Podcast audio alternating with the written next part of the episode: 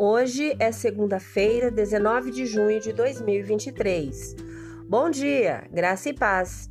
Hoje teremos a participação especial da Isabela, minha filha, e ela vai dizer: Qual é o versículo do dia, Isabela?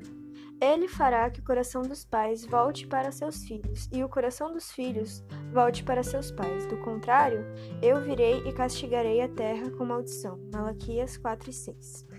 Isabela, e o tema de hoje? Compartilhando o amor de Deus, nosso Pai.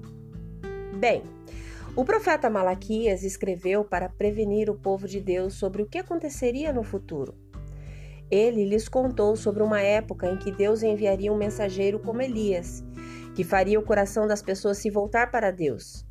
O mensageiro a quem Malaquias se referia era João Batista. E o papel de João era direcionar o povo de volta a Deus em preparação à vinda de Jesus. Nós vemos esse texto lá em Mateus 3, de 1 a 12.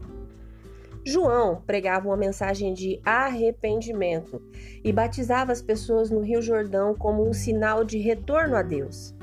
Para aqueles que confiaram em Deus e creram em Jesus como Messias vindouro, eles vivenciaram a restauração e salvação.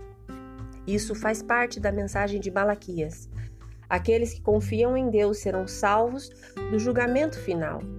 Um dos sinais dessa restauração é a união das famílias. A unidade familiar é o centro para a missão de Deus, pois os relacionamentos dentro da família representam os relacionamentos de Deus com a igreja. Deus deseja que o coração dos pais torne-se restaurado para seus filhos e os filhos para seus pais.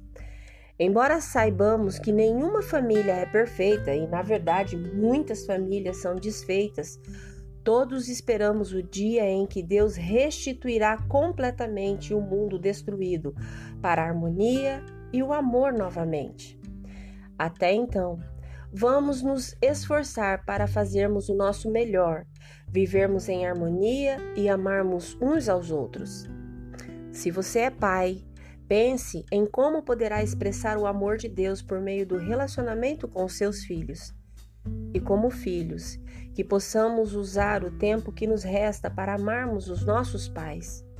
E que todos nós possamos pensar em uma maneira de amarmos aqueles ao nosso redor de uma forma que honre e fale do amor de Deus.